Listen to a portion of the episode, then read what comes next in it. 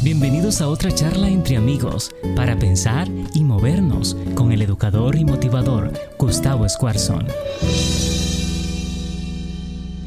90, 90, 90 son las clases de panes diferentes que hay en el mundo. ¿A cuánto le gusta el pan?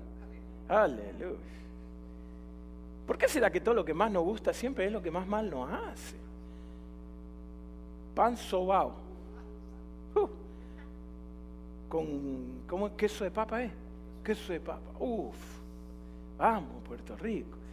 Ah, pan dulce para Navidad. ¿Saben que la palabra pan dulce significa tantas cosas diferentes? Depende del país en, el cual estemos. El pan dulce, por ejemplo, en donde yo vengo es el panetón, ese italiano, grandote. Sí, bueno, fruta tenía 10 años atrás, ahora ya no trae nada, porque cada vez le van sacando más. No tengo nada. No, pura, no. La fruta te manda una foto. 90 clases de pan. Vamos a hacer una cosa. Escríbame, escríbame en el chat. ¿Cuál es el pan que más ustedes consumen? Depende del lugar donde lo estás viendo. Y mándeme una receta de pan saludable. ¿Existe eso? Existe, sí, capaz que sí, el de Ezequías, ¿no? que, que, hizo pan, ¿no es cierto?, bien, bien saludable. Parecía cartón, pero bueno, era pan. Anyway, Mándeme, mándeme una receta, mándeme una receta allí en el chat, dígame, pruebe, pastor, este pan. Yo le prometo, a mí me encanta cocinar, especialmente, ¿no es cierto?, hacer cosas eh, con harina. Así que usted mándeme para que yo pueda eh, eh, probar esa receta y si me gusta, le vamos a mandar un hermoso regalo, le vamos a mandar una camiseta que estamos haciendo para que usted sea parte de nuestra iglesia. Dígame, ¿no es cierto?, cuál es el pan que más le gusta en su área, si, si viene, ¿no es cierto?, con tendencia y olor a, a francés, se come un baguette, ¿no es cierto?, si tiene onda italiana, se come ¿no es cierto?, un, pan con, con, ajo, ¿no es cierto?, para acompañar.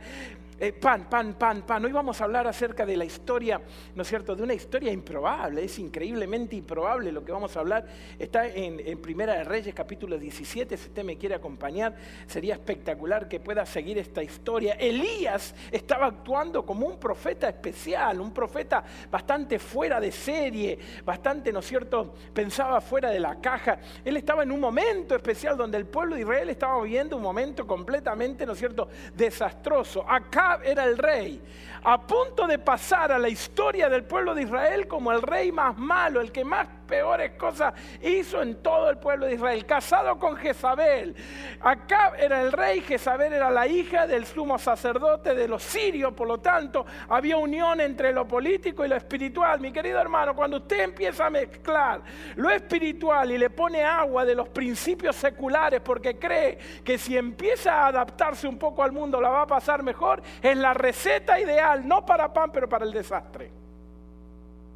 Y esta combinación de este rey Acab que hizo lo malo, con esta Jezabel que sabía hacer lo malo, era la receta para la inmoralidad, para la idolatría, para el desastre absoluto. Y lo peor de todo no era que Acab era malo, sino que era mandilón. Hmm. O sea que contra que hacía lo malo, usted sabe lo que le quiere decir. Elías viene y predice diciendo la palabra de Dios de que no iba a llover y tiene que huir por su vida. Y resulta que está cómodo a la orilla de un arroyo, siendo alimentado improbablemente por los cuervos. Todas las mañanas, todos los mediodías, todas las tardes, ¿no es cierto?, le traían pan. Así que Elías entró en una comodidad absoluta. Tenía agua, ¿no es cierto?, del arroyo, fresca, natural, filtrada de las montañas. Y tenía el pan que venía, ¿no es cierto?, en un delivery, ¿no es cierto? Ya había en aquella, en aquella época, ¿no? Eh, DoorDash, eh, Uber Eats, Uber Eats. Este se llamaba Cuervo Dash, Cuervo Dash. ¿no? Y le traían sin molestarse. Hasta que un día él se levanta y el arroyo se secó la provisión de lo natural se secó. Quiero decirte algo, cuando la provisión de Dios deja de fluir en tu vida, no significa de que Dios se olvidó de ti, sino que Dios te está por mover a un lugar donde quiere que tú experimentes a Dios de otra manera.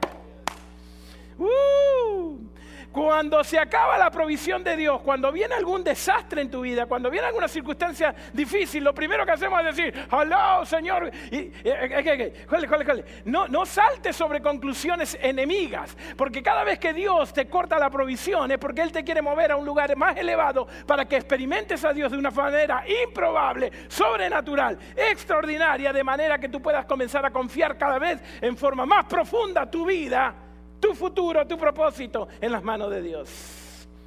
Dios nunca pierde una batalla. Y Dios nunca desperdicia una batalla.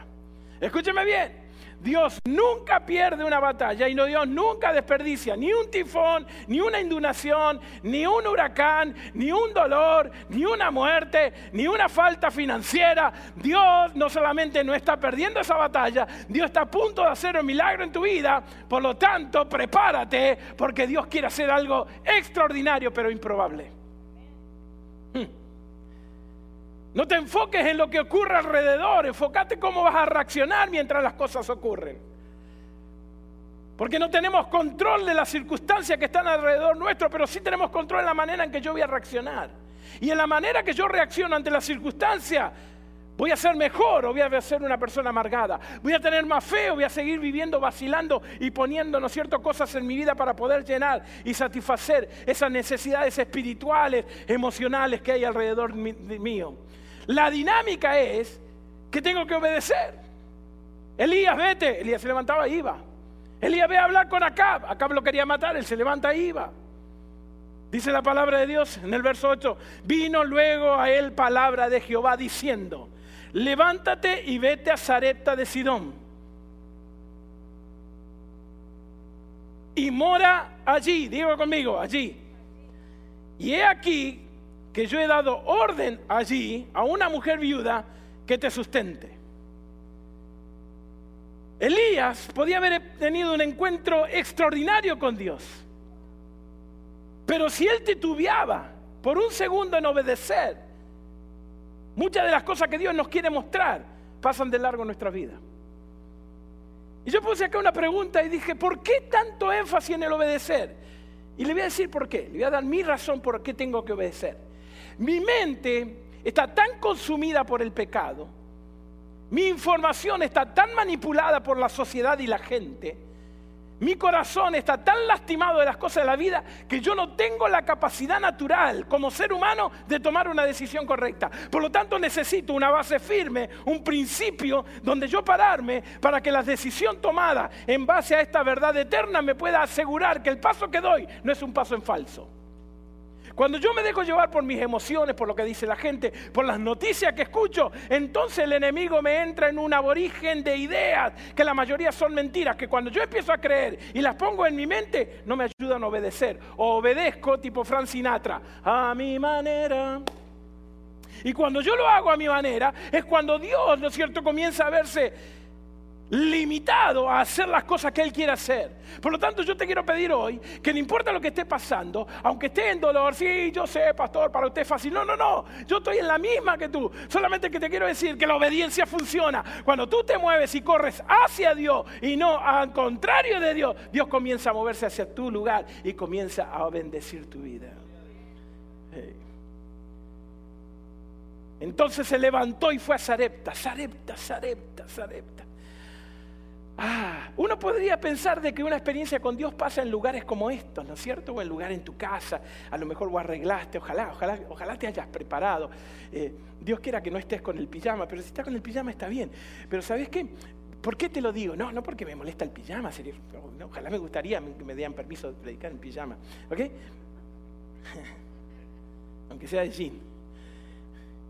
Lo que te digo es que cuando vos te preparás para entrar en la, presencia de Dios y venís con expectativa, Dios comienza a actuar en una base fundamental de la fe. Pero cuando vos venís a la iglesia, vos decís, a ver qué pasa, a ver qué dice, qué cuenta el hermano, ¿no? Y venís medio como que a nada, pero a todo, pero a todo, pero nada. Entonces las expectativas se te caen al piso. Pero si vos agarraste, ¿no es cierto? Y en la cocina, y pusiste un mantel, y pusiste una florcita, y pusiste las Biblias, ¿no es cierto? Así como los muchachos, tuvimos toda la mañana preparando y poniendo acá y allá. Porque hoy esperamos de que Dios se manifieste en una forma increíble, en un pueblo improbable, en un lugar improbable. Porque Sarepta no era el lugar para encontrarse con Dios.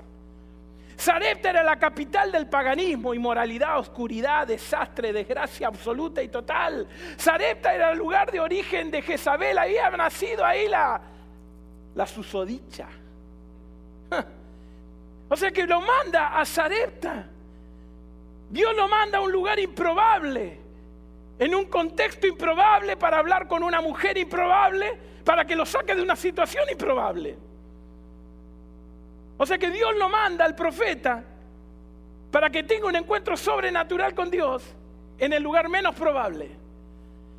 No lo mandó ni a la iglesia, ni al monte, ni a la cima de la montaña, lo mandó a Sarepta, centro de adoración del paganismo. O sea, eso quiere decir de que Dios inclusive actúa en el patio del enemigo. Que no importa lo que el enemigo, cuán sutil él se crea, nuestro Dios se mete hasta el patio y él pone y planta su bandera de salvación, de sanidad, de perdón, de promesa, de propósito en el medio de las narices del enemigo para que él sepa que está vencido y que no hay nada que él pueda hacer. Ah, pero ¿saben lo que pasa? El problema es que la mayoría de nosotros siempre estamos esperando un mejor lugar que este. Así habrá pensado Elías. ¿No, no, habrá un lugar mejor que, ahí? ¿Eh? ¿No habrá un lugar mejor para yo encontrarme con Dios? Para que Él siga siendo el milagro de la provisión. Para poder experimentar el poder de Dios en mi vida, tengo que entender que el lugar donde estoy es el lugar donde Dios quiere que esté. Ah, pero nosotros nos pasamos toda la vida. Oh, cuando llegue allí Oh, cuando pague la casa. Oh, cuando pase la pandemia. Oh, cuando, ¿no es cierto?, me case. Uh, falta un montón. Oh, cuando... Oh, cuando consiga otro trabajo. Oh, cuando pague las deudas. Cuando me encuentre allí. Y estamos siempre tratando de estar en otro lugar sin entender de que Dios me pone en el lugar que estoy, porque en el lugar de que estoy, Él quiere manifestar su poder y su gloria. Aunque no sea cómodo, aunque crea que no es el lugar ideal, aunque yo diga que de este lugar donde estoy, en este matrimonio que estoy, pastor, usted no me va a decir que Dios quiere que yo esté aquí. No, no sé si Dios quiere o no quiere. Porque capaz que te metiste, vos dijiste I do, I do. No le echemos la culpa a Dios, ¿no es cierto?, de la metida de pata que hace Gustavito. Si usted está haciendo eso, es la señal número uno de que su salud emocional está por el piso y está buscando encontrar excusas para poder seguir viviendo como Martín cuando Dios quiere que usted viva como vencedor. Ah, pero pastor, cuando yo llegue ahí, no me va a decir que en este trabajo es donde Dios está obrando. No me va a decir que en este matrimonio. No me va a decir que en esta familia. No me va a decir que en el 2020, que es un desastre. Oh, cuando llegue ahí, sí. Entonces sí. ¿Y te diste cuenta que cuando llegas ahí se transforma en el aquí? ¿Están despiertos? ¿Sí? ¿Viste? Todo el mundo está esperando llegar allí y cuando llega se transforma en el aquí. O sea que la mejor estrategia que tiene el enemigo en nuestra vida es devaluar el aquí, menospreciar el aquí. No, acá, en esta situación, como te estás llevando con tu marido, Dios nunca te va a usar. En esa escuela, no, no, no, esa, no es la escuela. Vos das más, vos sos para más, ahí nunca te va a usar. ¿Eso que estás estudiando? ¿Esa universidad? No, no, no. el enemigo es un especialista en devaluar el aquí. Porque ¿sabes lo que haces? Vos agarrás, mirás al costado y tu matrimonio es un desastre. Lo primero que haces es tirar la toalla y decir, no, aquí, aquí Dios no me va a usar. Aquí Dios no me va a usar. Está en tu trabajo, estás harto de tu trabajo. 75% de los americanos trabajan en un lugar por dinero, no porque les gusta. Así que trabajan con desgano, trabajan amargados, trabajan, ¿no es cierto?, completamente desmotivados. Y, y, decimos, no, no, no, aquí no. Por eso venimos a la iglesia, porque el aquí, desvaluado, desmoralizado por el enemigo, nos hace sentir como que no es el lugar donde yo tengo que estar. Porque pensás que debería haber algo mejor. Recuerda de que Dios siempre comienza en el lugar donde estás. Dios siempre comienza en el lugar donde estás. Y cuando Dios trabaja en tu vida, no es simplemente para promoverte, sino para moverte en un nivel diferente de espiritual. Eh, este es el asunto con nuestras oraciones. Generalmente nosotros decimos, Señor, ¿cuáles son las oraciones más comunes? Bendíceme, dame, ayúdame, porque quiero promociones en el aspecto financiero, ayúdame a salir de deuda. Y Dios dice, deja de gastar, papito, ¿sí? Ah, ayúdame a adelgazar, ¿ok? ponte un candado en la boca, ¿ok? Esas son las contestaciones lógicas que tiene Dios. Nosotros esperamos milagros sobrenaturales y Dios espera que te mueva para que el poder de Dios cambie tu corazón y no simplemente un hábito. No sé si están tomando nota, pero... ¿eh? Entonces, ¿qué pasa?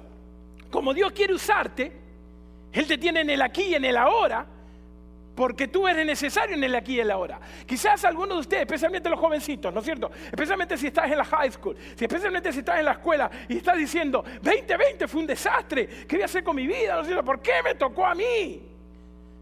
Y hay gente que está esperando, ¿no es cierto? no, cuentan, no cuentan los días, cuentan las horas para que termine el 2020.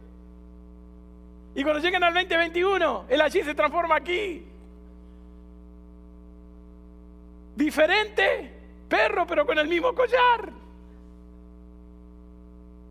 Entonces, ¿qué pasa? ¿Qué es lo que tengo que hacer? Dios agarra e interviene en un lugar improbable, en un momento de tu vida que es improbable, con personas como vos y yo que somos improbables, porque Él dice, falta mucho para que termine el 2020. ¿Cómo que falta mucho? Sí, falta mucho. Hay mucha gente que ayudar, hay mucha gente en Centroamérica que mandar comida, hay muchos niños que amar, hay muchos reyes que derrocar y hay muchas viudas que todavía tenemos que encontrarnos para que Dios haga milagros en nuestras vidas. Así que aproveche el aquí y el ahora. Porque Dios es quien te manda a Sarepta.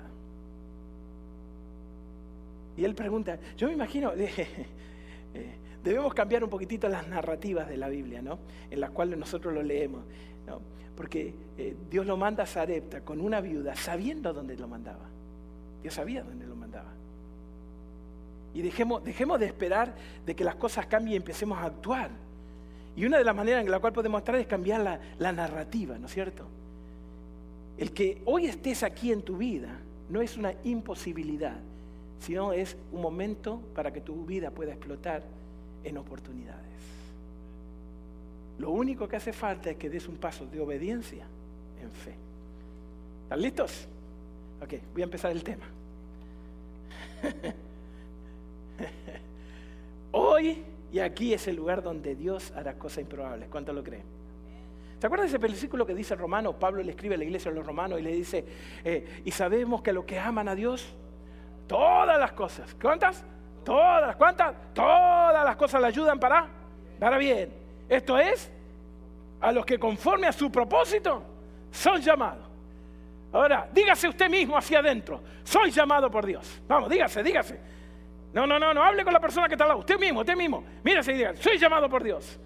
Y fui llamado aquí. Y fui llamado aquí y ahora. Así que no me voy a rajar.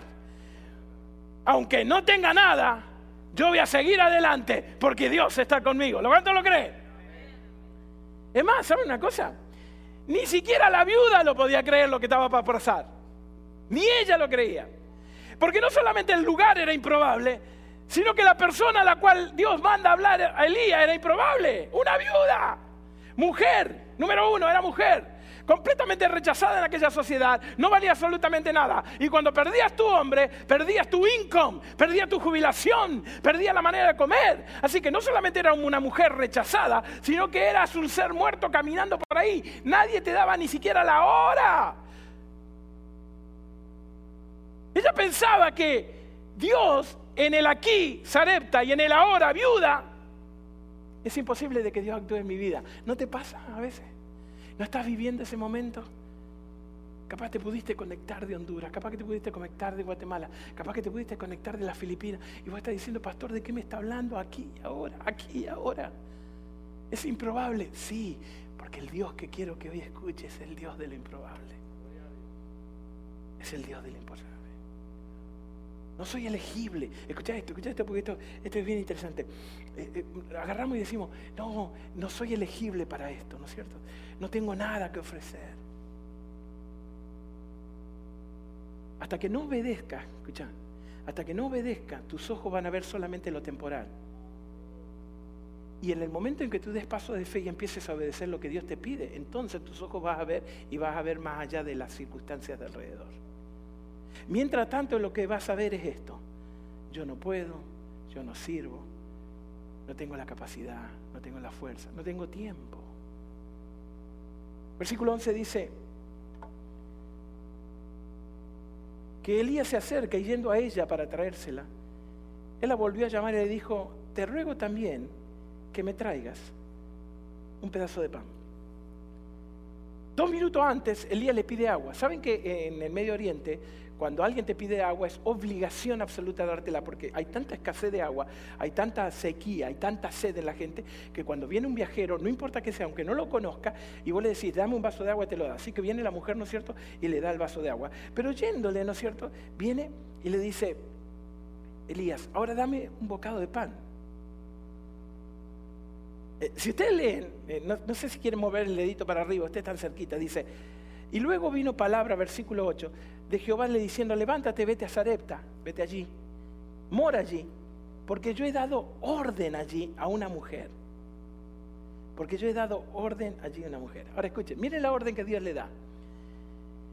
La orden que Dios le da a esta mujer es, dale de comer a un pastor de iglesia con la alta probabilidad que después que vos le dé comer a este pastor de iglesia, vos y tu familia se mueran. No es una muy buena titular para el CNN. Vos te imaginás, escuchen, escuchen, no, espera, espera, miren dónde voy. Vos te imaginás si vos mañana agarrás el teléfono en Top News y aparece ahí, ¿no? CNN, eh, I, don't know, BBS, lo que sea, cualquiera sea, no de los canales, la BBC de Londres, lo, lo que vos quieras, cualquiera, y dice, pastor pide ordenando a una pobre viejita viuda que le dé el último pedacito de pan con las probabilidades que se muera con su hijo. ¿A dónde está llegando el mundo? ¿Cómo puede ser que este pastor sea tan des... ¡Pip! Ok, pues no.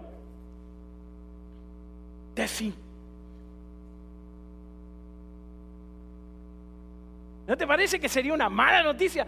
Pastor de la iglesia de Houston de Norwest ordena que en un tono argentino a una pobre viuda que estaba con su hijo por morirse, reclamando que el Señor le había dicho, ahí ya, está, eso ya se, muere todo, ya la gente se empieza a tirar al piso, de que le dé el último pedazo. ¿Sabe cuál es el problema? Que cuando Dios ordena, muchos de nosotros estamos tomando las ordenanzas de Dios simplemente como una sugerencia. Y cuando yo tomo lo que Dios ordena como una sugerencia, me pierdo lo sobrenatural que viene.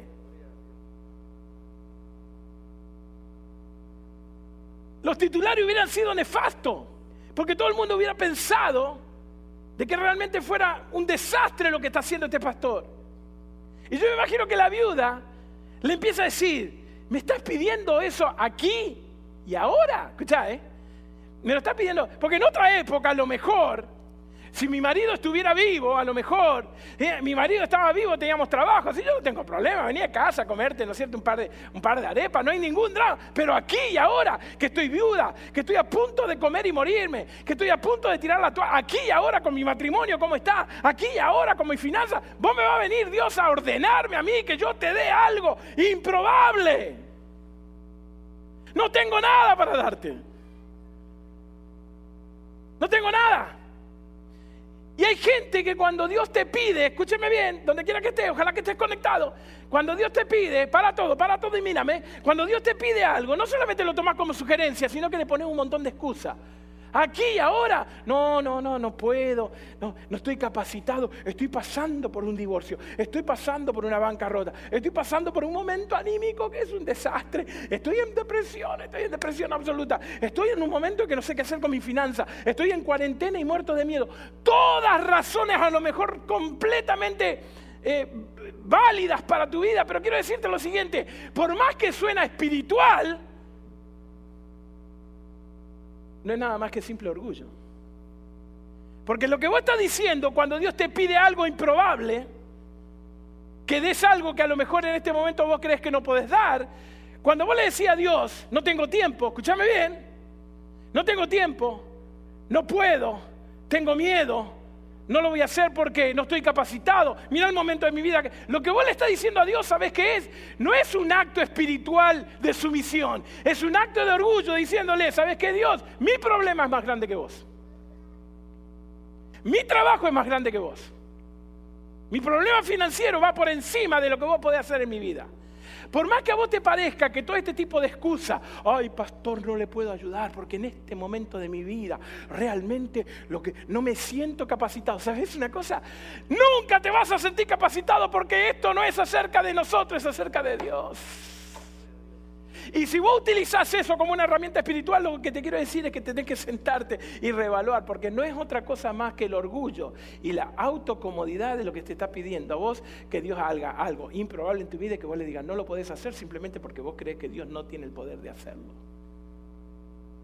Cuando vos te sentás con un tecito de uña de gato a la noche y haces una autoevaluación de tu vida y te das cuenta que el divorcio te está matando, aunque pasó hace dos o tres años atrás, cuando te das cuenta que la muerte de un ser querido te pegó más fuerte de lo que vos pensabas, cuando vos te das cuenta que la finanza hay que ajustar porque el dinero no entra como antes, ¿no es cierto? Y vos te das cuenta de que no podés y que aquí, el ahora, es un desastre, y vos agarrás y le decís, Dios ayúdame, el resultado de eso es compromiso con Dios, no indiferencia.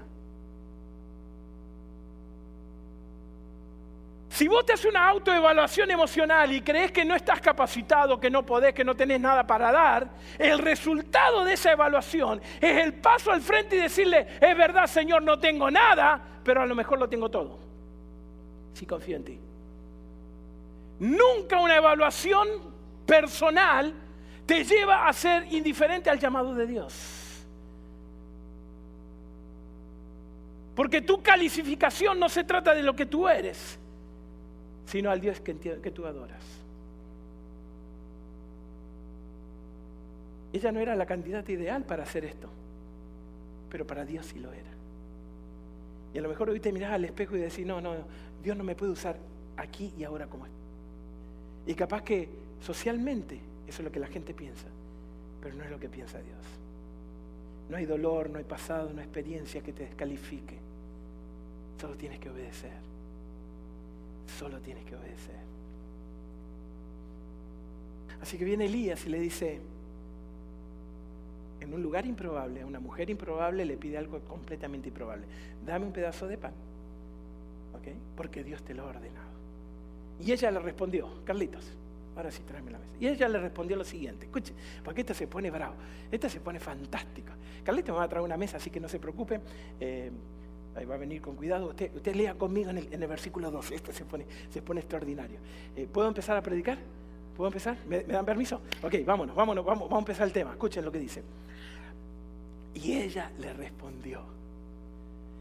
Eh, eh, discúlpeme, el viejo hombre chismoso me surgió en este momento. ¿Cómo me encantaría saber lo que usted le hubiera contestado a Elías en ese momento, en el aquí y en la hora de tu vida? Imagínate que te aparece. Para, Elías viene del arroyo. O sea que caminó como tres días hasta Zarepta. O sea que el tipo no llegó en un carrito que decía pastor, en, la, en, la, placa decía pastor, ¿ok? No, no, el tipo llega, ¿no es cierto? Barrudo, peludo, sucio, transpirado, un olor a, a, a chivo. Claro. no, pasó por el, no pasó por el, el, mall. No, no, no se puso eh, la, chaqueta que decía pastor de la iglesia. No, el tipo llega, ¿no? Y está apoyado así, muerto de cansancio. Acordate, pará, pará, déjame poner el aquí y el ahora, como era. Este profeta de Dios, el único que sabía era profeta en Sarepta, ¿quién era? Él. Nadie más lo sabía como profeta. El tipo se apoya donde estaba el agua, porque esta mujer había ido a buscar agua, ¿no? Se apoya así. Pues imagínate, vos llegás ahí y te aparece un tipo con la ropa toda sucia, toda desgreñada, y te dice, yo soy el pastor de la iglesia. Eh, sí, sí, yo soy el presidente de Estados Unidos, le digo, ¿viste? Como, diciendo, ¿qué me venía a hacer este verso? No, no, no, en serio. Y Dios te ordena. Come on, man, give me a break. Ah, pasar por la iglesia de Houston, ahí te van a dar un paquetito de Love Tour y seguir para adelante. Es nuestra respuesta. Porque nosotros esperamos de que cuando Dios te hable baje un ángel. Pero Dios te está hablando con la cajera de Walmart. Pero como vos estás tan ocupado en hacer tu vida, no te das cuenta de que lo sobrenatural está por pasar. Dios te está hablando con el que está bajo el techo, ¿no es cierto?, de, ahí, de, uno de los puentes. Y cuando vos bajes y le vayas a dar la bolsita, el tipo te va a dar un mensaje de Dios. Pero vos decís, no, este no. Más vale me conecto esta noche a las 7.30 que va a estar bullón. Pero este no. Este no me puede dar un mensaje, es improbable. Dios es improbable. Dios es un Dios de lo improbable y hace cosas extraordinarias. Y viene la mujer y me encantaría en el chisme, ayer entre nosotros en el chisme. ¿Qué le contestaría a Elías? Ah, ah, perdón, no te escuché. ¿Qué querés? antes de pedirme, ¿quién sos? El profeta de Dios. Qué bravos que somos con las apariencias, ¿no? Otro tema. Y ella le respondió, vive Jehová tu Dios. Una pagana reconoce. Una pagana reconoce. Que no tengo pan cocido, solamente un puñado de harina.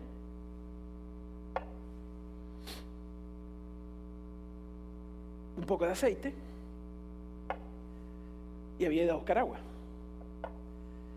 Y le dice, escuchen bien, iba a recoger dos leños, o sea, la mujer tenía el plan de suicidio ya planeado, dos leñas, preparo el pan para mí y para mi hijo, lo comemos y morimos.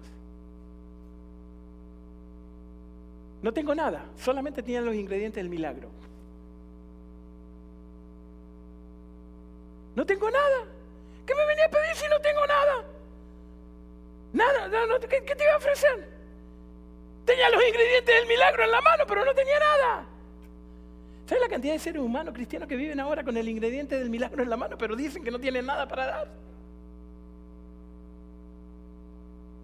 Cuando miras con fe, verás que tenés más de lo que necesitas.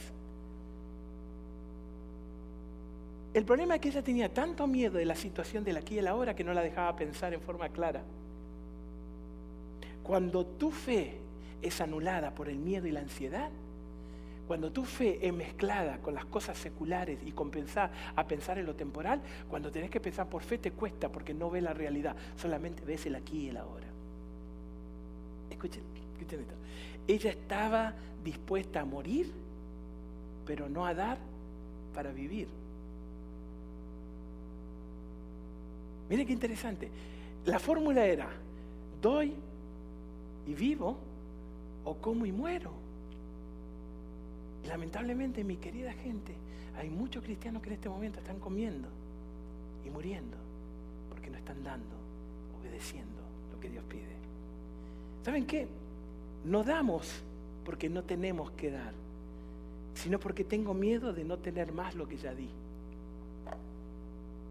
Hmm, va de nuevo. No doy porque no tengo que dar. A pesar de todo hemos sido bendecidos. A pesar de todo sigo teniendo. Pero no es que no doy porque no tengo. No doy porque tengo miedo a quedarme sin de lo que yo ya di. Porque si doy, entonces ¿qué hago con mi vida? Espere, espere, espere. Alguno de ustedes dirá, uy, el pastor va a pedir ofrenda. Sí, hoy sí. Pero antes de pedirle ofrenda, yo quiero decirle lo siguiente. Hay otras cosas que Dios te está pidiendo y que no le está queriendo dar y que te están matando. Porque si das, ¿qué hace con tu vida? Por ejemplo, si vos le das tu matrimonio, ¿con quién va a pelear esta noche? ¿Eh? Codependencia. Si Dios transforma a tu adolescente y te transforma a ti en una buena madre, con, ¿con quién te va a desquitar toda la bronca que tenés adentro? Si, le das a Dios todas tus amarguras pasadas y, perdonás a los que te ofendieron, eh, ¿qué, te va a mantener vivo todas las mañanas para decir, me tengo que vengar, me tengo que vengar? No le queremos dar a Dios, no le quiero dar mi familia, mi matrimonio, mi estudio, mi juventud, mi, mi pureza, no le quiero dar nada a Dios, porque ¿qué hago después si le doy? ¿Qué hago cuando Dios me cure la lengua y no chismosee más? ¿De qué voy a hablar? ¿De qué voy a hablar? ¿Qué hago si, si perdono a mis ofensores? ¿A quién le voy a tener bronca? ¿A quién le voy a ir a contar? Ay, es que cuando yo era chico, te abandonaron. Bienvenido al club. Si todos te venimos en familias recontra disfuncionales, el problema es que utilices el aquí y el ahora para vivir en el mañana completamente anulado y muerto. Y eso es lo que le pasa a la viuda. La viuda le dice, no tengo nada. No tengo nada. Solamente tengo harina, aceite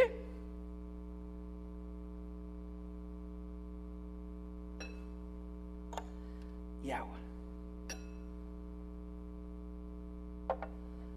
Tengo nada. Pero tenía el ingrediente para el milagro del pan.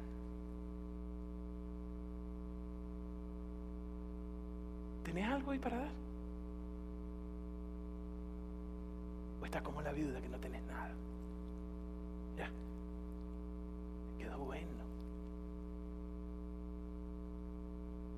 No tengo nada. Cocinar, comer y morir. ¿Sabe cuál es el problema?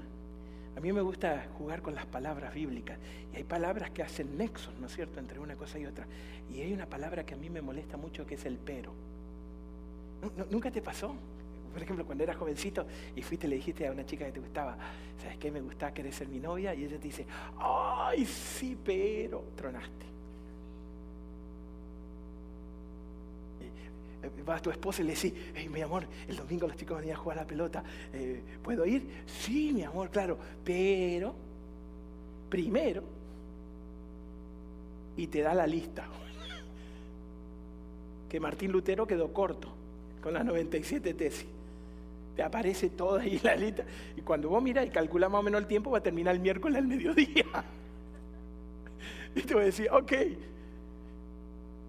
al próximo domingo, ¿qué haces? No preguntás.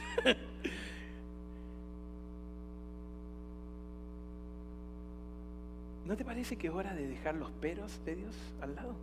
Sí, Dios, pero, sí, Dios, pero, sí, Dios, pero, no tengo nada, pero no sirvo para nada, pero mi matrimonio, pero mi finanza, apenas, eh, me bajaron el sueldo, ¿cómo, voy a, dar para el Love Tour? ¿Cómo voy a dar para la caja de zapatos? ¿Cómo voy a dar para todos los proyectos? No, no, no, pero, pero, no tengo nada. Y estás batiendo, estás batiendo el milagro.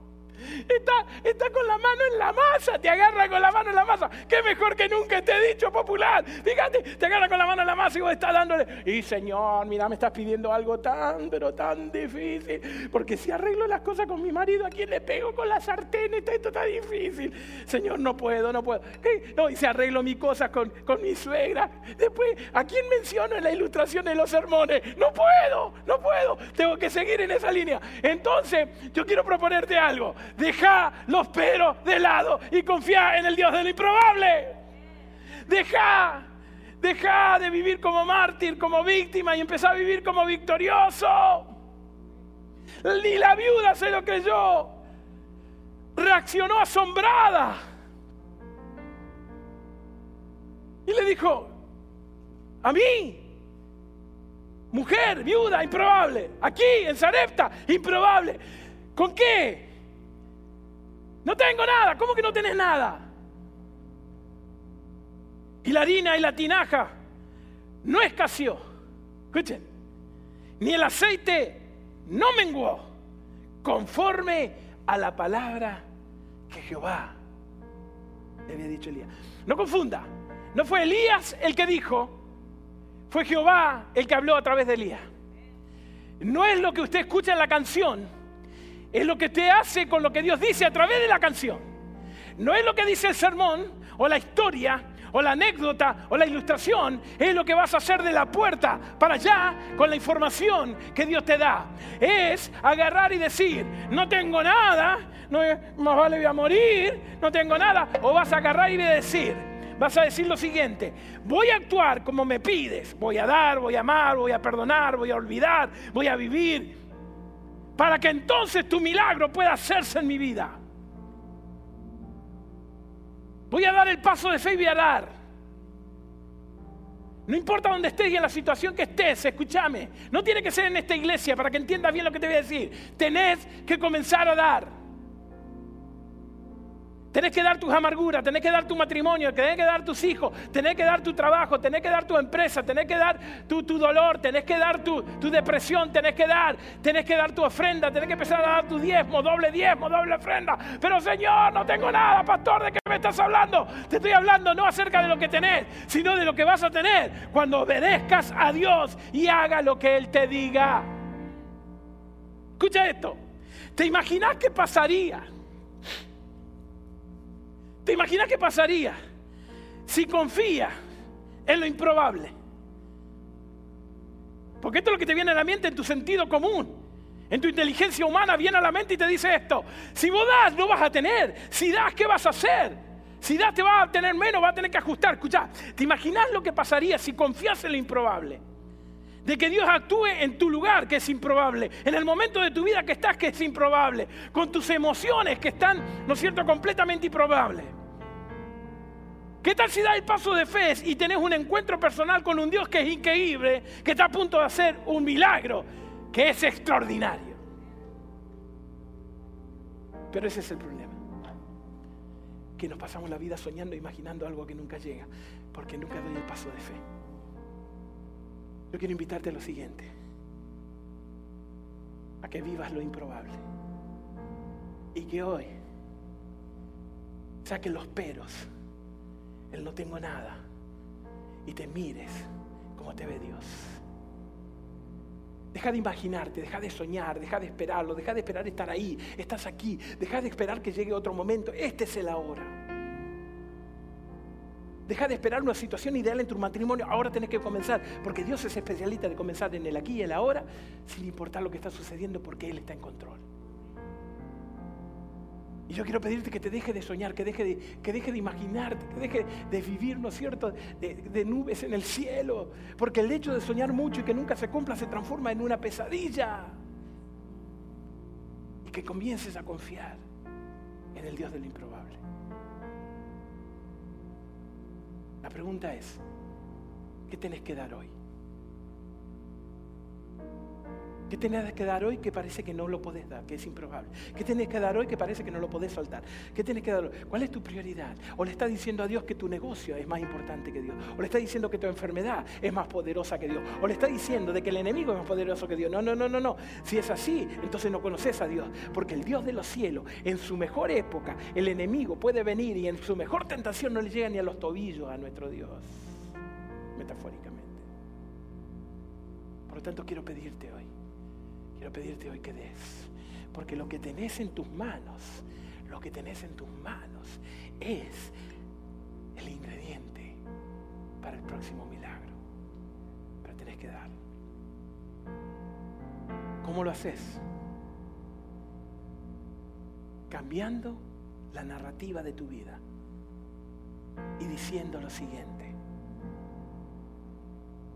No tengo nada, no soy nada, no puedo dar nada. Pero en el momento en que Dios me encuentra, la nada se transforma en todo. Ya. Si es la primera vez que nos estás escuchando, y esto te cayó como un balde de agua fría, porque en el primer tema te sacudo para que des todo lo que tenés, desde tus amarguras hasta tus dineros. Yo te entiendo de que a lo mejor en este, en este momento el problema sea más grande que el Dios en el cual vos estás concibiendo. Porque el Dios que te vendieron es pobre, sigue clavado en la cruz, es débil, se le escapó de las manos el mundo. Lo entiendo. Por eso te pido que pruebes, que des el paso de fe. Yo entiendo que es difícil. Yo sé que te va a costar. Dejar ir tu amargura, dejar ir tu dolor, dejar ir tu venganza, dejar ir las cosas materiales que a veces te dan seguridad, dejar ir las peleas de casa, lo cual te dan un cierto sentido de que estás vivo, que la única manera de comunicarte en la casa es, eh, eh los gritos, que la única manera de hablar con tus hijos es regañando, que la única manera de hablar con tu esposo es haciéndole ver todos los defectos. Yo entiendo, yo entiendo que es difícil. Yo entiendo, pero tenés todo. ¿Sabes por qué tenés todo? Porque todo lo puedo en Cristo que me fortalece. Y si Dios está conmigo, lo improbable se vuelve posible. Y lo imposible se hace realidad. Pero tengo que dar el paso de fe. Tengo que obedecer. Tengo que probar a Dios. No me creas. Prueba a Dios. Obedece a Dios. Dale a Dios. Confía en el Señor. Muévete en fe. Ve al lugar improbable que es Sarepta. En el medio del infierno que estás viviendo. En el medio del dolor que estás viviendo. Levanta tus ojos al cielo y dile. Porque tú lo dices. Por otra cosa porque tú no dices, mi comida nunca, mi pan nunca se va a acabar. Pero, pero, pero, si sos miembro de la iglesia, si sos consagrado a Dios, si en algún momento tomaste el voto bautismal, no podés seguir viviendo así. You know better than that. Es hora de confiar. Es hora de volver al primer amor. Es hora de poner a Dios primero y solo primero. Es hora de agarrar y comenzar a tomar lo que Dios te dio para transformarlo en milagro. No para tu vida, para lo de los demás. Porque dice Elías que él fue para que le dieran de comer. Pero él fue para que la viuda no se muera de hambre y tuviera que comer. Cuando tú pongas tu vida al servicio de Dios, cuando tú pongas tu vida a amar a Dios, cuando tú pongas tu dinero, entonces vas a agarrar y vas a batir y la mano te va a cansar porque la provisión nunca se va a acabar porque nuestro Dios es poderoso. Lo único que tienes que entender es lo siguiente, mientras que el enemigo te dice de que nadie te ama, de que tu lugar no sirve, de que tus emociones están destrozadas, Dios te mira con otros ojos y Él te mira sabiendo de que eres un hijo y una hija de Dios. Así que yo te pido por favor que en este momento, donde quiera que estés, que ponga de pie, te ponga de pie y cierre tus ojos. Te ponga de pie allí en la cocina, allí en Costa Rica, allí en Guatemala, en el medio del agua. Ponte de pie, póngase de pie. Diga también no solamente para ellos, póngase de pie, póngase de pie. Porque hoy le vamos a decir, Señor, aquí estamos. Y cuando nadie nos vio, tú nos viste. Cuando todo el mundo nos rechazó, tú nos amaste. Cuando los problemas pasaron por encima de mi cabeza, tú me diste la solución. Por lo tanto, hoy declaro por fe de que no hay nada que yo te reserve. Todo lo que tengo, todo lo que soy, te lo doy a ti. En el nombre poderoso